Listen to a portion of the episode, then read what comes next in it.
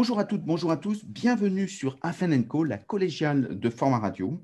Euh, nous sommes au numéro 500, euh, non, nous sommes au numéro 105, pardon, euh, et nous avons la chance aujourd'hui d'avoir un, un, expert émérite de la formation, Alain Dumont, qui à la fois marie de nombreuses compétences, de nombreuses expériences, à la fois sur l'enseignement traditionnel, donc l'enseignement, la formation initiale, à la fois la formation dans l'entreprise, qu'il connaît particulièrement bien. Il a été ancien directeur de la formation du MEDEF, euh, mais il connaît aussi l'international. Donc, ça fait plusieurs postures pour regarder euh, l'évolution de la formation dans un monde qu'on dit disruptif. Et donc, c'est très intéressant d'avoir son regard avec toutes les questions euh, qu'on se pose ou qu'on ne se pose pas et qu'il est grand temps de se poser. Et pour ça, on a la chance d'avoir Manal qui va m'aider dans ces démarches. Bonsoir, Manal. Bonsoir, Stéphane. Merci. Merci, Alain, d'être avec nous aujourd'hui et de répondre à toutes nos questions. Euh, donc, si on peut commencer, euh, de par euh, tous ces postes-là, toutes ces, visions stratégiques que tu as pu accumuler, qu'est-ce que tu peux nous dire sur la formation aujourd'hui en France? Et est-ce que bah, voilà, il y a des choses qui vont changer complètement? Et comment ça va évoluer? Est-ce que tu as des indicateurs, des choses à partager avec nous aujourd'hui? Oui, c'est une bonne question. la formation, et l'éducation sont, au centre de beaucoup de débats en France, etc. Et on se pose rarement la question de l'efficacité des dispositifs en place. Et si tu veux, si vous voulez, pardon, euh, ce que je veux dire par là, c'est pas se former qui est important, c'est devenir compétent.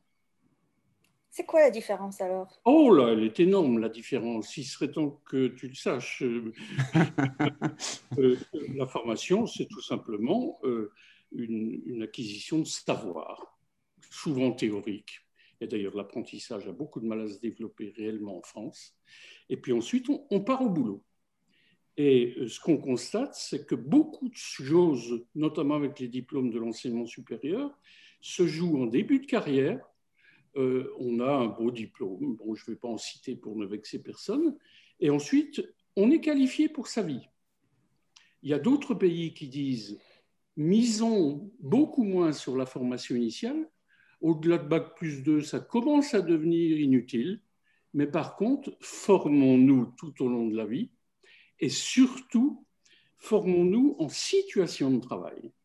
Parce que la situation de travail est beaucoup plus performante pour atteindre des compétences que la théorie.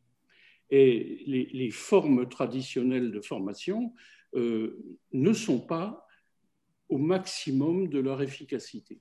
Alors là, j'ai des tas d'exemples hein, à citer dans, dans l'entreprise, mais le problème, c'est comme en France, la formation est, est, très pesante, est très présente. Il y a eu des lois sur la formation professionnelle.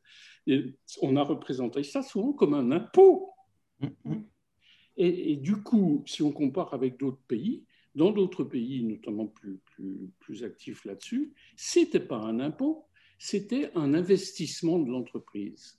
Et du coup, on investit sur quoi? Ça amène l'entreprise à s'interroger sur ses compétences, ses compétences à venir. Et la compétence, je le dis ça pour Manal, c'est toujours elle est toujours vérifiable, mesurable en situation de travail. La formation, c'est théorique, vous le savez bien, hein, un, bel examen. Si, tu parles d'efficacité, est-ce que tu fais référence au PIAC, qui, les indicateurs de l'OCDE qui permettent de faire des comparaisons, c'est ça Et, j'en ai pas, j'ai participé aux travaux de l'OCDE en tant que MEDEF très souvent. Donc c'est un sujet qu'on connaît bien. Alors par exemple, qu'est-ce que, qu'est-ce que je peux dire après une dizaine d'années de participation? C'est que la France est bonne en théorie, elle n'est pas bonne en pratique. D'accord. Et c'est exactement l'opposition entre la formation souvent théorique et la compétence qu'on acquiert au travail. Alors, c'est guidé, c'est encadré, c'est etc., etc. Hein, on, est, bien d'accord. Mais la compétence devient le bien stratégique de l'ensemble des acteurs de l'entreprise. Et il faut qu'ils en prennent conscience. Et si le chef d'entreprise est d'accord, il peut en faire un sujet clé pour l'ensemble de ses salariés. Je l'ai vu faire. Hein. Et à ce moment-là, la compétence devient l'outil stratégique de l'entreprise, mais chacun peut se situer sur la carte de, des compétences de l'entreprise. Et donc, ça, c'est une de mes idées fondamentales. Et donc, prendre, chacun prendre ses responsabilités dans le développement de son portefeuille de compétences. Je dirais que la FEST, la FEST est un outil qui aide justement à passer de la formation à la compétence euh, Ça, c'est sûr. Hein. Mais il n'y a pas que ça. Il y a, euh, c'est, une des, un des aspects clés du manager.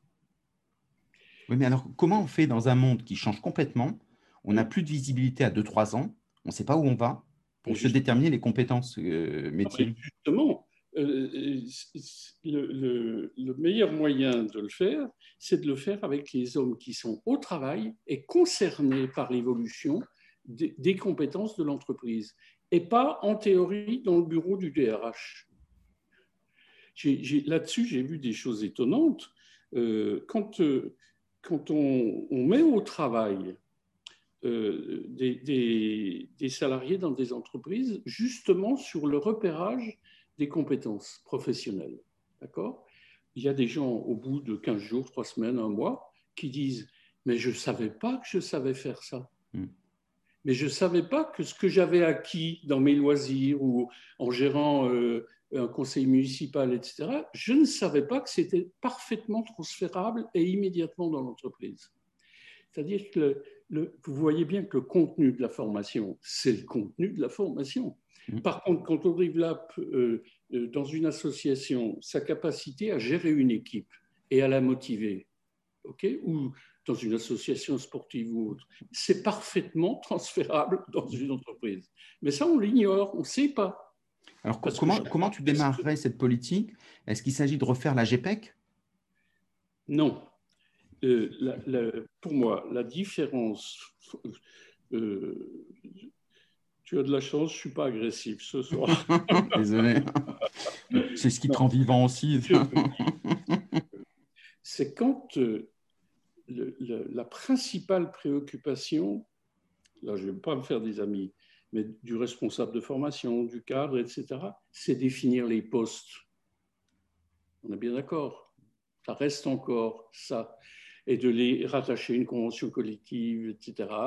Euh, d'ailleurs, qu'est-ce qu'on dit aux salariés en poste? On dit ne sors pas de ton poste, tu vas foutre la pagaille dans l'entreprise. Tu respectes ta fiche de poste. Deuxième solution, euh, on, éjecte ça. Euh, on définit avec l'ensemble des salariés les compétences qu'ils possèdent sur la carte de l'entreprise et on les autorise à en acquérir de nouvelles. Et à ce moment-là, l'organisation du travail est au service de la mise en œuvre de ces nouvelles compétences. Alors, c'était par exemple l'accord ACAP 2000 chez Usinor en 90, qui avait permis, rendu possible pour chaque salarié d'acquérir de nouvelles compétences, qu'ensuite ces compétences étaient rémunérées, d'accord Sortait de la logique de poste, mais ensuite, enfin, l'encadrement avait obligation d'utiliser ces nouvelles compétences, c'est-à-dire qu'il était obligé de changer l'organisation du travail. Alors, ça va? Donc, il faut préparer en amont la ligne hiérarchique, peut-être? Manal, peut-être que tu as un, élément. C'est, si tu veux, c'est une transformation de l'ensemble des rôles de l'entreprise. Et le cadre, par exemple, devient beaucoup plus un animateur qu'un hiérarchique. Hein? si tu veux, euh, il permet à chacun de développer son potentiel, ok et ce n'est pas lui qui dit tu fais ça. C'est une équipe qui s'organise alors, je, il se trouve que j'ai eu la chance de, conduire les partenaires sociaux. On était 30, euh, côté entreprise et côté salariés. On a fait pendant 18 mois le tour des entreprises les plus performantes au niveau mondial. Donc, brutalement, on, a écrit des tas de choses là-dessus. Hein. Euh, il y a notamment un coffret de 11 cahiers du MEDEF qui a été très utilisé là-dessus. Eh bien, euh, ça nous sautait à la figure ce qu'on a vu. Et je, vais vous citer, alors on peut citer des très grandes entreprises, etc. On est d'accord, on est allé passer 15 jours dans la Silicon Valley, euh, on voit des choses. Mais on est allé en Suède. Et on a été reçu par le gouvernement suédois qui nous a permis de rencontrer les syndicats, les entreprises, etc. Et on nous avait logés dans un bel hôtel. On était une trentaine. Hein. Et euh, c'est une des plus belles expériences professionnelles que j'ai eues. Et elle met parfaitement en lumière ce que je suis en train de vous dire. J'étais dans ma chambre le matin, et puis je vois arriver euh, une charmante dame qui frappe à ma porte. On était au moment de l'affaire Strauss-Kahn. Hein. c'est ce que je pensais, au Sofitel, je ne voulais pas la ramener. Oui, mais euh, vous êtes un gros cochon, cher ami. pas, pas, du tout, je ne pensais pas à mal, au contraire. Je m'interrogeais. Je plaisante, bien sûr. Je t'en prie. Et euh, elle me demande euh, en français, hein, on était en Suède, elle me demande en français, Monsieur Dumont, est-ce que je peux faire votre chambre? Oh, ben, je lui dis, écoutez, euh, madame, bien sûr, je vais aller prendre mon petit déjeuner. Et puis elle continue en me demandant, est-ce que je peux vous demander pourquoi il y a 30 Français qui va débarquer dans notre hôtel? C'est le gouvernement suédois qui nous avait mis là. Alors je commence à lui expliquer les problèmes d'organisation du travail, etc.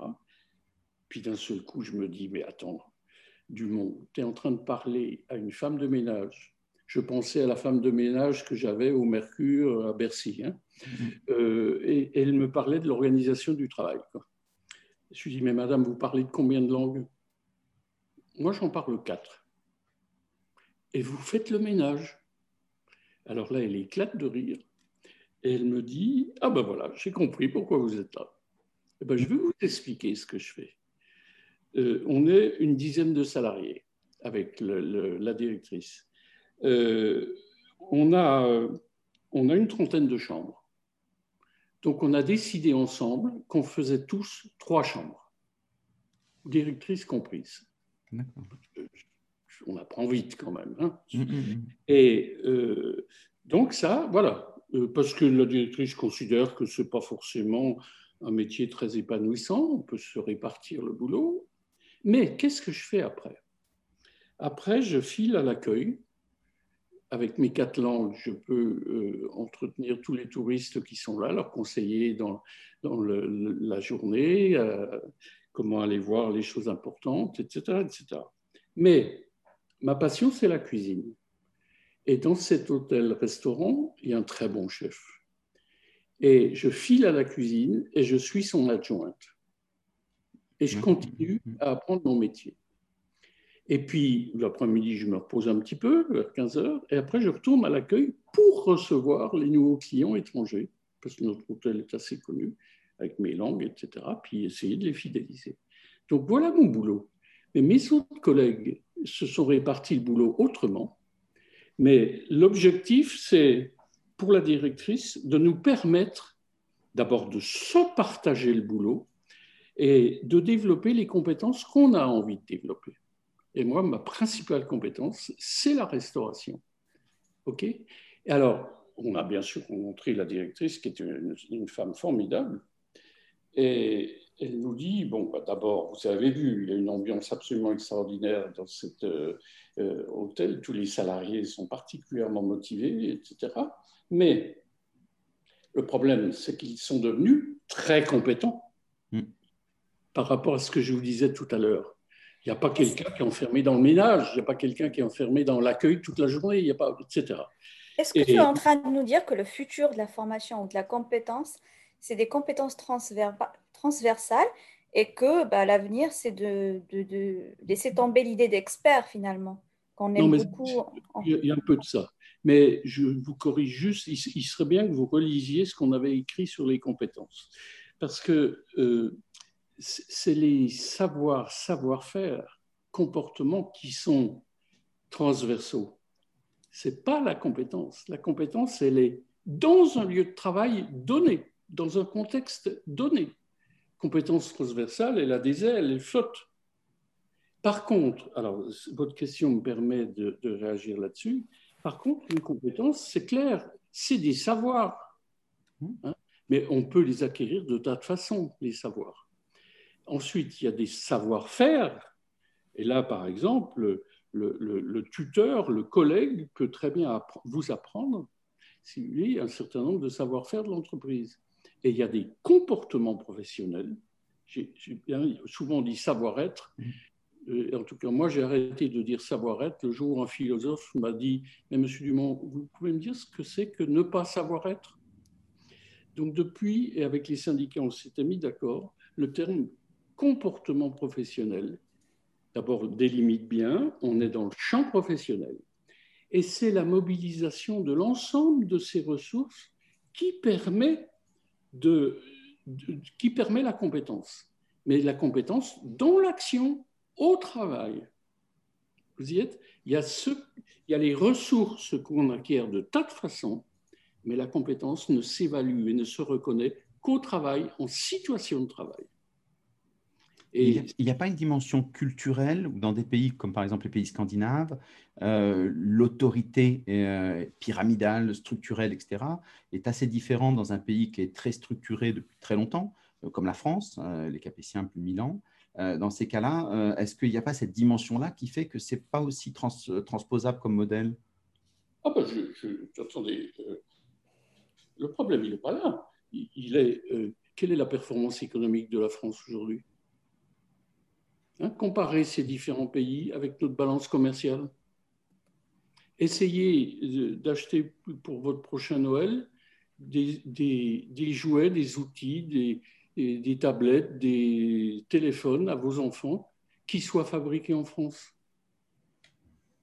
Mais non, mais cherchez. Il n'y a pas, pas beaucoup, c'est ce que je suis en train de me dire. Il n'y a pas grand-chose. mais, mais est-ce que ça veut dire culturellement qu'il s'agit de, de copier la culture des autres mais il, s'agit de, de, critiquer sa propre action, de pas de critiquer, d'évaluer sa propre action. Euh, vous savez, à l'OCDE, puisque j'y étais, étais, effectivement, un jour on s'est aperçu que la France était le pays qui avait les études les plus longues et le chômage des jeunes le plus fort mm. dans les pays de l'OCDE. Il y a quand même un problème, un sérieux problème. On peut s'interroger sur l'efficacité de notre système d'éducation et de formation. Justement, euh, Alain, est-ce que tu peux nous dire sur les dispositifs dont on entend parler récemment et qui permettent, entre parenthèses, de traverser euh, la route pour euh, changer de, domaine d'activité? Est-ce qu'on parle toujours avec, à travers de cette transverse Est-ce qu'on peut faire l'analogie de cette transversalité dont tu viens de nous parler Est-ce que ben voilà, c'est transposable? Est-ce que ça va révolutionner euh, la formation et les compétences, euh, gestion de compétences en France ou pas du tout? C'est une très bonne question. Euh, je ne dis pas ça pour vous faire plaisir. mais on peut se faire plaisir aussi. Hein, oui, mais il est trop loin. non, le problème, si vous voulez, c'est est-ce que vous pensez qu'en France, il y a des gens qui sont capables de gérer 20 millions de salariés et leur parcours professionnel, leur formation. Est-ce que vous pensez qu'on est capable de faire ça? Et vous savez bien que non. Le problème aujourd'hui, c'est d'équiper chacun de la capacité à conduire sa vie professionnelle, à décider qu'il va traverser la rue et pas le décider pour lui en le mettant dehors. C'est-à-dire que prendre conscience qu'on a des ressources, qu'on a des compétences.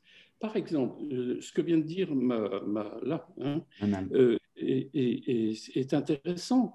Euh, je, suis, je suis mis au chômage.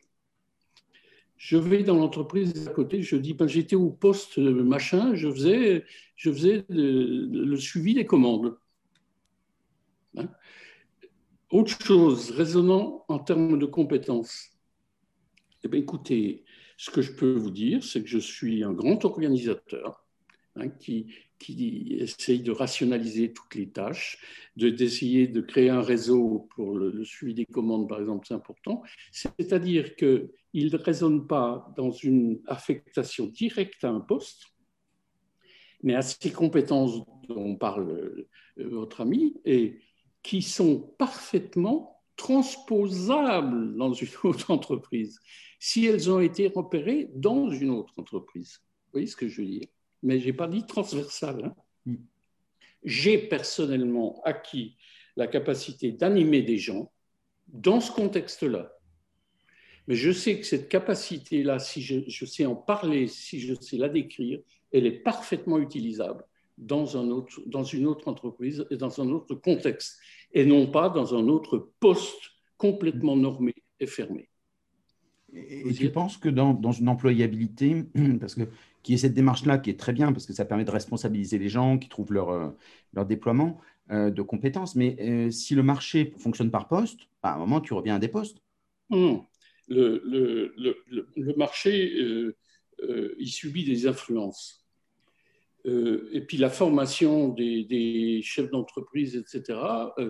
L'entreprise, le chef, vous savez, moi j'ai rencontré des milliers de chefs d'entreprise, ils ont peur d'un vrai changement.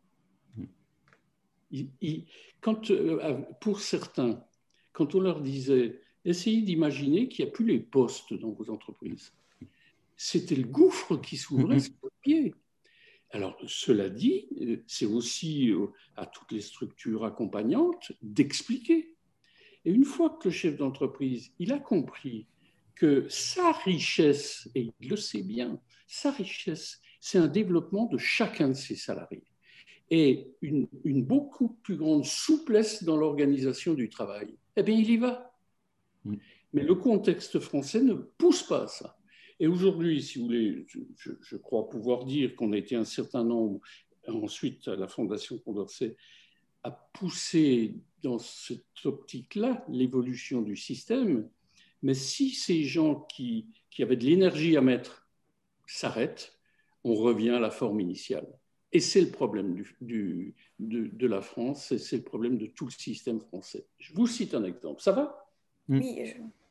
non, mais je suis. Je, veux bien un exemple de dispositif, euh, peut-être que, que, que, tu as connu, que tu as mis en place. Et euh, je me pose la question, par exemple, une entreprise ou même une institution publique qui a une grille figée de salaire, bah, si on sort du système de poste, est-ce que ça va, ça va pas chambouler tout? Et justement, c'est pour, pourquoi, c'est, ça, pourquoi y a, ça bloque? Est-ce que c'est pas ça? Qu'est-ce que tu en penses? Oui, mais c'est... Non, mais le problème, attendez, euh, où on considère qu'il y a un chef qui décide en haut et qui demande à tout le monde d'appliquer, ou qu'il y a un chef qui se met au travail avec ses salariés, ses cadres, et qu'ils inventent, eux, ensemble, le futur. Et à ce moment-là, si vous voulez, vous n'avez pas d'énormes problèmes de changement. Mais il, faut arriver à convaincre tout le monde de marcher là-dedans. Moi, j'ai fait travailler un, certain nombre d'entreprises là-dessus. Tout le monde, moi le premier, était stupéfait du changement des salariés. C'était la première fois qu'on leur demandait, si vous voulez, en termes de compétences, ce qu'ils se sentaient capables de faire. Et puis, c'était étonnant quand on leur demandait mais à votre avis, dans l'évolution de l'entreprise dans deux ans, de quoi on aura besoin? Et est-ce que vous pensez que c'est celui qui est, dans, le, comment vous dire, qui est dans le, le, poste-travail complètement cadré, celui-là, il n'est pas capable d'inventer le futur. Si on lui donne une vraie responsabilité dans l'organisation du, du, travail, il saura quoi dire et il saura quoi dire avec son chef d'entreprise. Et à ce moment-là, si vous voulez, le chef d'entreprise, encore une fois, il faut réaliser, est-ce qu'on est dans le hiérarchique et le directif Je ne suis, pas, je suis pas pour dire euh, chacun fait ce qu'il veut, c'est pas ça. C'est qu'il y, a une méthode, hein, on travaille tous sur ce qui nous concerne et on construit quelque chose en projet ensemble. Et ce projet, c'est quoi? Permettons à chacun de développer au maximum son potentiel. Et demandons ensuite à l'organisation de l'entreprise de transformer ça en performance. Est-ce que finalement tu nous dis qu'il n'y a pas assez de lien entre formation, compétences et stratégie? Bien sûr. Euh, j'ai été responsable de formation à un moment donné, hein, euh, notamment dans l'enseignement privé. On avait un gros catalogue comme ça, comme le catalogue de l'Ardoute, qui donnait toutes les formations disponibles. Vous parlez d'une stratégie? Je prenais le catalogue et je regardais la formation que je voulais faire. Non, mais c'est pas sérieux. Euh, et si vous voulez, vous voyez bien que je, je vous ai donné la définition qu'on avait au MEDEF d'une part et à Condorcet après de la compétence professionnelle. Compétence professionnelle, c'est un acte dans l'entreprise. Et si on veut qu'elle évolue, il faut faire évoluer les ressources en amont, les savoirs, les savoir-faire, les comportements. Alors là, la formation a sa place, mais elle ne doit pas remplacer le travail. Et il faut la nommer en tant que telle. Regardez, regardez le, le, programme de dispositifs de formation. Vous verrez, c'est essentiellement en termes de savoir. Alors que ce n'est pas ce dont on a besoin très vite dans l'entreprise. On a besoin d'être opérationnel. Et en plus, je vous ai cité l'exemple de l'hôtel suédois, on a besoin de, permettre à chacun de trouver une place dans un système beaucoup plus souple. Et par exemple, dans, dans l'hôtel, j'ai entendu ça dans des tas d'entreprises françaises, là où on acquiert une certaine polyvalence. Vous y êtes? Le jour où quelqu'un est malade, le jour où quelqu'un veut aller en formation, il y a toujours quelqu'un pour le remplacer, avec le même niveau de compétence. Alors que la logique de poste, vous le savez bien, fige les choses. Donc, c'est, tu, tu, dirais qu'avec les compétences, les gens sont capables d'aller jusqu'à, on parle beaucoup de la disruption, c'est-à-dire des métiers qui vont disparaître, jusqu'à être capable de dire, euh, mon métier, je suis moi-même acteur de sa disparition et sa transformation. Parce qu'il y a beaucoup de personnes qui répètent un peu comme d'habitude, hein. ils bougent un peu à la frontière. que je peux vous dire, c'est que si il, a utilisé les années précédentes pour enrichir son portefeuille de compétences, il aura moins peur si l'entreprise éclate et disparaît, parce qu'il sera employable. Mm. Et vous savez bien, j'ai été, euh, été secrétaire technique national de la formation professionnelle pendant 13 ans. D'accord euh, Vous savez, ceux qui profitaient de de la formation, c'était qui? C'était les plus qualifiés dans les plus grandes entreprises. Ah bah, vous parlez. Euh, euh, et c'est aussi une des raisons qui fait qu'à certains moments, ben, il, y a une, il y a une trappe à exclusion qui s'ouvre. Parce que quand on n'a pas fait évoluer en continu son portefeuille de compétences, eh ben, je vais vous dire, euh, avec les changements qui, qui, sont de plus en plus rapides, c'est la trappe à exclusion. Et c'est dramatique. Et est-ce que le numérique peut changer cette, euh, cette vision? En proposant par exemple des parcours personnalisés, des analyses, euh, justement, on tient compte de, de toutes les, connaissances, les compétences de chacun avec la data, comme on dit. Euh, est-ce que le numérique peut apporter quelque chose de, positif? Bien sûr. Quoi? Je, je, prends un exemple. Vous, vous remuez des, des bons et des mauvais souvenirs. Euh, euh, à un moment donné, on a, fait un accord avec les partenaires sociaux, MEDEF, euh, et on a fait des propositions d'un compte épargne de développement des compétences, qui est devenu, hein, il y a, un, petit, il y a un, compte, mais qui est, partiel, dans le dispositif légal français. Mais quelle était la proposition qu'on faisait avec, avec Francis Maire, par exemple? La proposition qu'on faisait, c'était de dire permettons, créons pour chacun un compte épargne de développement des compétences. Pour chacun. On avait même prévu de le faire gérer par euh, ou l'URSSAF ou la Caisse des dépôts.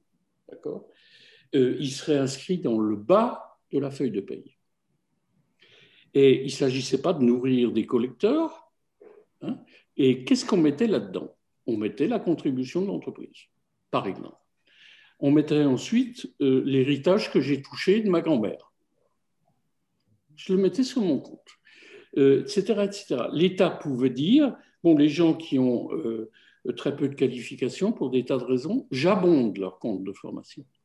L'entreprise disait, et on l'a vu dans des pays scandinaves, l'entreprise disait, le chef d'entreprise ou le DRH disait, je veux bien parler avec vous de l'utilisation de votre compte épargne. Et si vous mettez 50, je mets 50. C'est un peu un CPF, quoi. À ce moment-là, si vous voulez, ce qui est formidable, c'est qu'à ce moment-là, c'est négocié. entre l'entreprise et le salarié. Et le salarié se sent en partie responsable de l'évolution de son capital de compétences. Voilà, ben ça, on n'a pas pu le mettre en France parce qu'il y a trop de rigidité, trop d'intérêt à mettre ça ah, en Le CPF, c'est un peu sale dans l'idée. Un peu, mais un peu. Mais pensez à tout ce que je vous ai dit. Euh, par exemple, moi abondé ou moi abondé pour ma fille qui est salariée, etc., etc. À ce moment-là, le, le, on crée une enveloppe hein, qui est affectée au salarié et il peut, avec des règles du jeu pour qu'il ne la développe pas n'importe comment, mais par exemple avec un cofinancement de l'entreprise, enfin tout ce que je vous ai dit. Euh, et, l'idée qu'on avait vue dans un pays, c'était de dire ce que le salarié met sur son compte épargne, c'est déductible de ses impôts. Exemple. Ça, ça, pourrait être une force. Et quand le salarié voit en bas de son compte, son salaire, l'état de son compte, ça le stimule pour penser à son évolution professionnelle. C'est dynamique. On ne gère pas des banques, on gère des, motivations de salariés et des parcours. Pourquoi ces dispositifs sont compliqués à mettre en place? Qu'est-ce qui bloque en fait? Il y a euh, beaucoup trop de structures, d'organisations qui ont tout à perdre. Je, préfère ne pas rentrer dans le détail, parce que sinon je vais avoir quelques poignards dans le dos. Mais je suis sûr que vous êtes capable de l'imaginer. Et, alors, on, parlait de la, France, que, euh, par rapport à l'international, est-ce que tu dirais que euh, la, filière française de la formation professionnelle, voilà, euh, puisque c'est notre sujet, elle, est, elle est bien positionnée par rapport au reste du monde elle, elle est en relation, en interaction, ou, elle est à côté de la plaque? Je pense qu'elle est aujourd'hui à côté de la plaque. mais bon, donc, qu'est-ce qu'il faudrait faire? Je, je viens de te donner un exemple de solution. Qui est-ce qui est concerné en premier? C'est quand même le salarié. C'est pas. Enfin, quand j'étais dans l'enseignement privé euh, au niveau national, euh, les directeurs d'école, les directeurs, etc., qu'est-ce qui les intéressait? C'est d'ouvrir de, nouvelles sections. Mm. OK? Et si possible la garder la plus longtemps. Ils étaient beaucoup moins intéressés par l'échec en collège, etc. Hein, et, une espèce de... Puis bon, je ne veux pas rentrer dans le détail parce que ce serait mm. désagréable, mais très souvent... Mais comment est-ce qu'on fait quand on a des salariés? Le DIF, ça n'a pas marché, le CPF, ça ne marche pas pour l'instant. Les salariés se disent, euh, bah, ça ne m'intéresse pas, je ne le prends pas, ce projet, je ne le prends pas à bras le corps. C'est pas vrai. Et, je, et, ça, je peux vous assurer que je l'ai aussi vécu. J'ai eu à encadrer souvent des, équipes importantes. On ne regrette jamais de faire confiance à un salarié et de lui donner les outils pour qu'il progresse. Jamais. Par contre, on, crée beaucoup de choses pour le démobiliser. Dire l'entreprise. Moi, je, vais me développer dans le club que j'anime de, je sais pas moi, de chasseurs. Hein mobiliser dans une entreprise qui ne me demande jamais mon avis, hein, qui m'ignore superbement, eh ben voilà. Comme, outil, c'est les cartographies de compétences dont tu parlais au début Oui, par exemple. Hmm. Mais si, vous, si tu veux euh, cartographier les cartes des compétences des entreprises, c'est un outil de base. Hmm. Pas forcément facile à faire, mais c'est un outil de base. Et il faut ensuite le faire vivre. Mm. C'est-à-dire sentir les, compétences qui sont en train de devenir obsolètes hein, et de réfléchir, mais collectivement, il y a des tas de gens qui ont de bonnes idées, de réfléchir collectivement euh, à, inventer le futur et à inventer de futurs projets.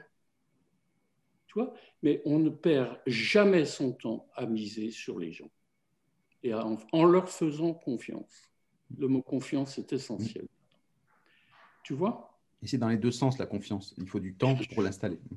Il faut la mériter quand on est patron. Exactement. Mm. Hein? Et là, si tu veux, euh, euh, je disais souvent aux, apprentis managers ou managers, je disais souvent, si vous n'aimez pas les gens, changez de métier.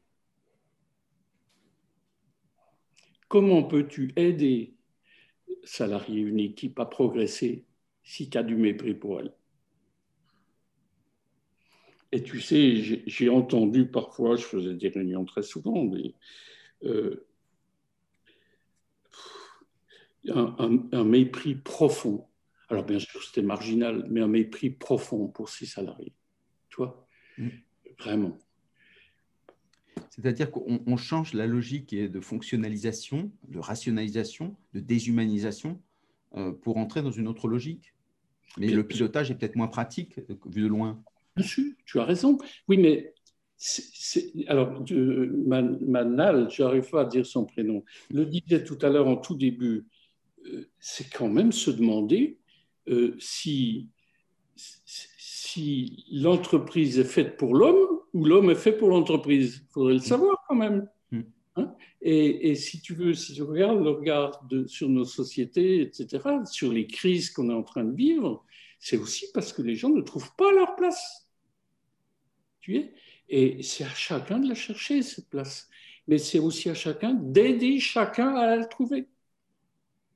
Alors, il y a, y a je pas moi qui le disais, des gens beaucoup plus intelligents, mais si on sent bien, euh, on souffre aujourd'hui d'un monde qui perd un certain nombre de valeurs, hein, y compris l'entreprise. Mmh. Mmh. Euh, mais par exemple, je disais la confiance, mais il y, a, deux autres choses. Le respect. Le respect. Tu ne peux pas motiver des salariés s'il n'y a pas du respect. Écoute, un jour, j'ai j'ai un patron qui m'a. C'était une, entreprise culturelle importante, classée par l'UNESCO, etc. Et, le conseil d'administration m'avait demandé d'acheter un œil. J'ai interrogé tous les salariés dans les entretiens individuels, il y en avait quand même une soixantaine. Hein. Et après, j'ai fait mon rapport au conseil d'administration. Et je leur ai dit, vous savez ce que m'ont dit les femmes de ménage? Elles m'ont dit l'encadrement ne nous voit même pas le matin. Mm, mm. On est fondu dans les murs. Personne ne nous dit bonjour. On est les femmes de ménage. Mm. Les fameuses invisibles. Hein? Et si tu veux, j'ai lancé un, projet de rénovation euh, important dans cette structure. Et j'ai dit, je veux bien, en plus j'étais bénévole, j'ai dit, moi, je veux bien l'accompagner, parce que les salariés paraissaient vraiment très, très heureux selon à une seule condition. Ce qui est qu'on organise un vote, et s'il y a deux tiers de oui, j'y vais. C'est ce qu'on s'est aperçu, c'est que l'encadrement avait faussé, faussé les résultats. Ah oui. et avait triché. Mm, mm. Parce qu'il sentait bien que hein, euh, ça allait être dangereux pour lui. Et ben voilà. C'est-à-dire que dans un premier temps, avant de lancer cette, ce grand changement culturel, euh, c'est de rassurer la ligne hiérarchique, qui est quand même l'épine dorsale de l'entreprise aussi. En les associant à tout prix. Si tu veux, pendant un an, j'avais travaillé avec les, avec les salariés, dont l'encadrement. Mais, mais il y a des gens qui paniquent. Hein. Bien sûr tu vois, et, qui peuvent, je te dis, euh, et on a repéré où les, les, urnes avaient été bourrées de faux bulletins, c'était pas, pas dans l'atelier de base. Hein. Mm, mm. Du, coup, Alain, un responsable de formation qui veut mener de front un projet de, réforme au sein de son entreprise et appliquer toutes les, bien sûr, tous les conseils que tu viens de nous donner, par quoi euh, tu le conseilles de commencer? Alors, il, il oh, c'est dur ta question là, hein. euh, parce que le responsable de formation n'est pas le principal acteur. Et si le patron n'est pas convaincu de l'importance de renouveler tout, tout le comment dire tout l'ensemble RH, euh, le formateur, euh, on lui demande son programme de formation quoi. Et tu sens bien que c'est plus profond que ça. Il peut être un des acteurs privilégiés, mais il ne peut pas être tout seul à le faire. Parce qu'on l'enferme dans son catalogue de formation. C'est un peu péjoratif ce que je dis, mais on n'en est pas loin quand même. Ah bah tiens, le, cadre va dire, il faudrait que tu formes à telle euh, application du logiciel tel salarié. Salarié, euh, oui chef. Et il se forme. Euh, mais toi, il faudrait que tu lises, mais je pourrais te donner les coordonnées, il faudrait que tu lises les enjeux de la démarche compétences professionnelles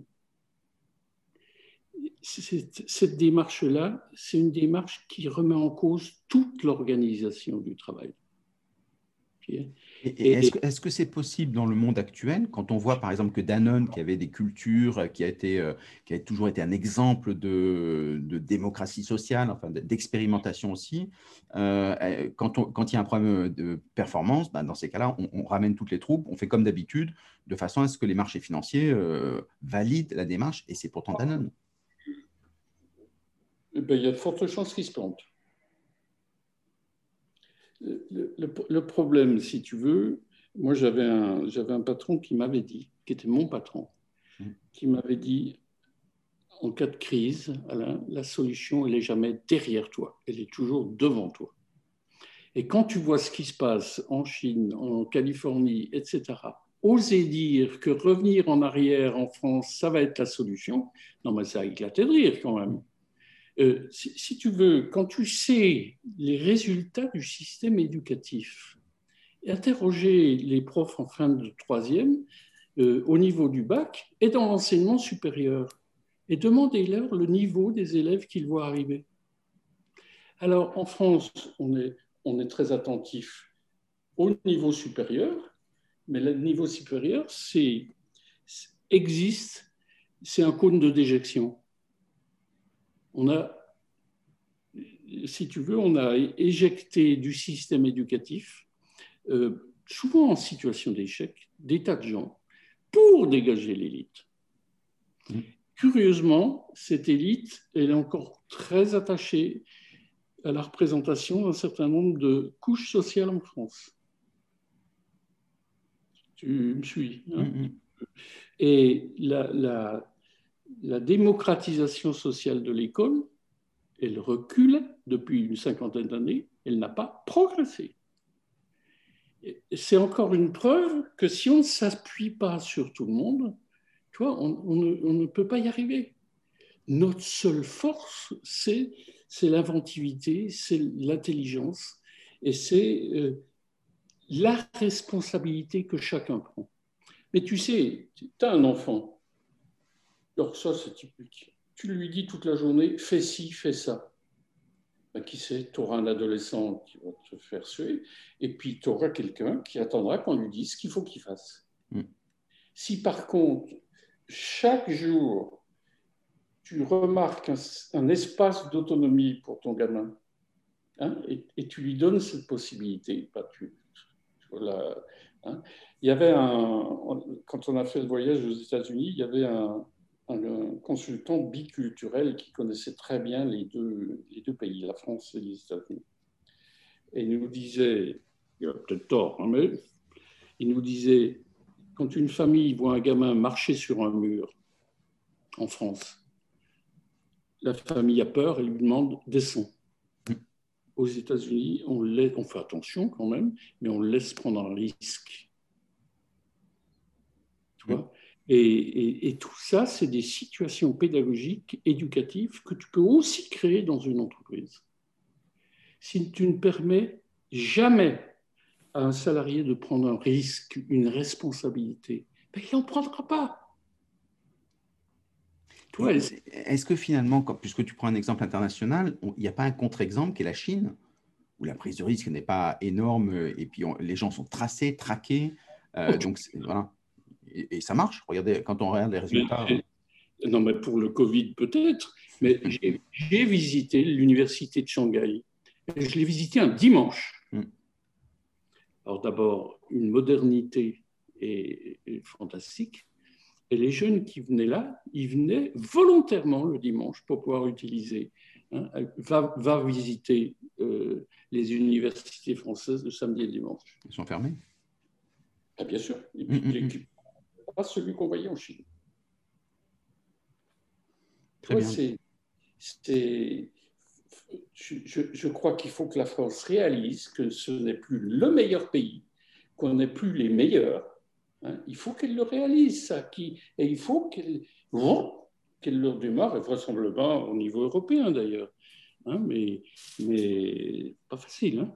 Et avec la francophonie, tu dirais que la France a une carte à jouer ou pas Pas plus que ça Puisque déjà, il y a la langue en commun. Non, avec tes questions. Donc, on arrive à la fin, donc je, jette toutes mes questions.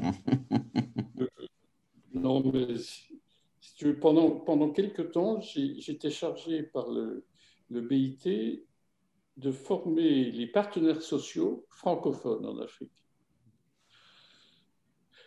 Il y en avait des formidables. Hein. Mais quelle était leur, leur, première question C'était comment est-ce qu'on peut mettre en place un système de collecte des fonds de la formation à la française?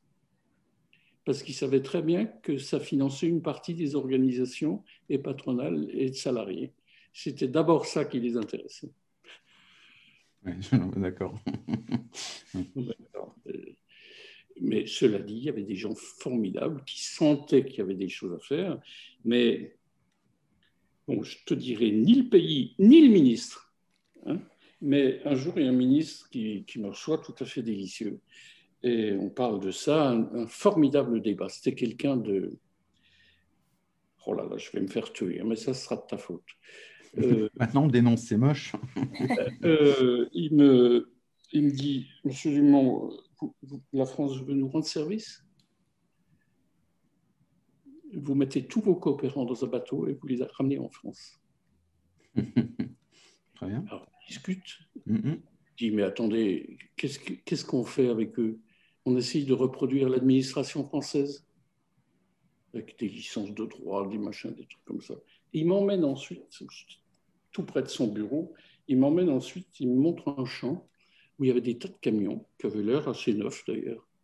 Et il me dit, voyez, c'est des camions poubelles. Euh, ils sont très récents, euh, mais ils ont tous une panne et on n'a pas les mécaniciens pour les réparer. Mais on a des licenciés en droit. Mm. Est-ce que ça, ça ne fait pas référence Alain, au fossé que tu as mis en avant euh, dès le départ entre la théorie qui est toujours mise en avant et pas beaucoup assez de lien avec la pratique, avec euh, les compétences qui sont sur la situation, sur le terrain en quelque sorte? Mais tu as 250 000 fois raison. Et c'est pour ça que l'apprentissage en France a du mal à se développer. Et quand il se développe, on n'a pas compris que c'était une pratique pédagogique extrêmement différente, l'apprentissage. Est-ce qu'il faut bannir les diplômes pour que ça non, non, je pense que si tu veux, euh, j'irais pour moi, il y a. Elle est bien cette petite, hein il, y a, il, y a, trois niveaux. Il y a le, niveau des acquisitions fondamentales. Hein, vous les connaissez comme moi, lire, écrire, compter, etc. On ne devrait pas laisser sortir un élève qui ne les possède pas. Et tu sais très bien que ce n'est pas vrai, massivement. Deuxième niveau, on se forme à une famille de métiers, ce que j'appellerais le niveau technologique. Il n'est pas pointu et c'est celui-là qui te permettra de te promener, si tu veux, dans des familles de métiers. Ce qu'on disait tout à l'heure. Puis il y en a un troisième, c'est le niveau professionnel. Et il ne peut s'acquérir que dans l'entreprise. Et c'est l'apprentissage.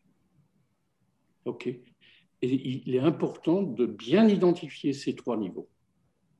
Alors qu'aujourd'hui, ben, tout le monde fait mal. Tu sais qu'il y a des grandes écoles qui ont compris tout l'intérêt de l'apprentissage, notamment financier, qui mettent, qui mettent dans la même classe des étudiants et des apprentis. Ce qui veut bien dire qu'il n'y a pas de pédagogie particulière pour l'apprentissage. Impeccable. Peut-être un, dernier mot euh, pour, euh, pour donner un, un, élan positif? Ah non, mais je, je, je n'ai jamais été déçu hmm. en croyant en l'homme et en investissant en lui. Et on serait tout à fait capable de faire ça. Mais il faut qu'on se débarrasse des vieilles lunes et qu'on ose la réforme, qu'on ose l'innovation. Si tu veux, je n'ai pas eu le temps de parler de ce collège qui avait ce, statut expérimental dans ma région. Euh, on avait tout changé, mais on avait changé avec les parents aussi. Mm. Et si tu veux, c'est oser, c'est oser innover, oser changer. Et chez nous, c'est la plus grande difficulté, oser changer. Et maintenant que tu es parti de ce collège, il fonctionne toujours? Oui, mais pas, pas, avec la même, euh, pas avec la même énergie. C'est ce que je te disais tout à l'heure. L'énergie des chefs, l'énergie, hein, mm. c'est-à-dire des gens qui sont capables de transmettre leur foi donc, Alain, le mot d'ordre euh, pour les responsables de formation, pour les, patrons qui nous écoutent, c'est remettre les femmes et les hommes au cœur euh, des systèmes, non? Oui, mais à une seule condition, c'est d'avoir en arrière-plan qu'une compétence professionnelle, ça se gère. Et que euh, sinon, qu'est-ce que tu vas gérer pour la performance de l'entreprise? Donc, il faut que tous les acteurs de l'entreprise apprennent à, réaliser quel est le cœur stratégique de leur entreprise. un dernier exemple, si tu veux bien. J'ai visité une, très grosse entreprise sidérurgique euh, française, euh, un train de laminoir très moderne, deux ou trois kilomètres de long. Hein. Vous voyez euh, les, barres euh, de métal en fusion filées comme ça. Sur... C'était assez fantastique. Et le patron nous emmène dans une cabine qui contrôlait ce, truc-là. Il dit interrogez-le. On l'interroge et il nous dit j'ai commencé au pied du haut fourneau avec un râteau pour faire la, ruelle là où coule la fusion de métal en sable réfractaire. C'est un boulot terrible. Et petit à petit, il a euh, gravi tous les échelons. Et maintenant, il dirigeait le train de la minoire le plus moderne d'Europe, mm. en haut dans sa cabine. Mais le directeur nous dit, on a une grosse angoisse, c'est que tout ce qu'il sait faire, il l'a appris sur le tas. S'il y a un pépin, à la lueur des étincelles de la gerbe, etc., il sait ce qui se passe. L'ingénieur, même de super école, si on le met là, il ne saura pas comment réagir. Et ça, c'est une formidable histoire, elle est réelle.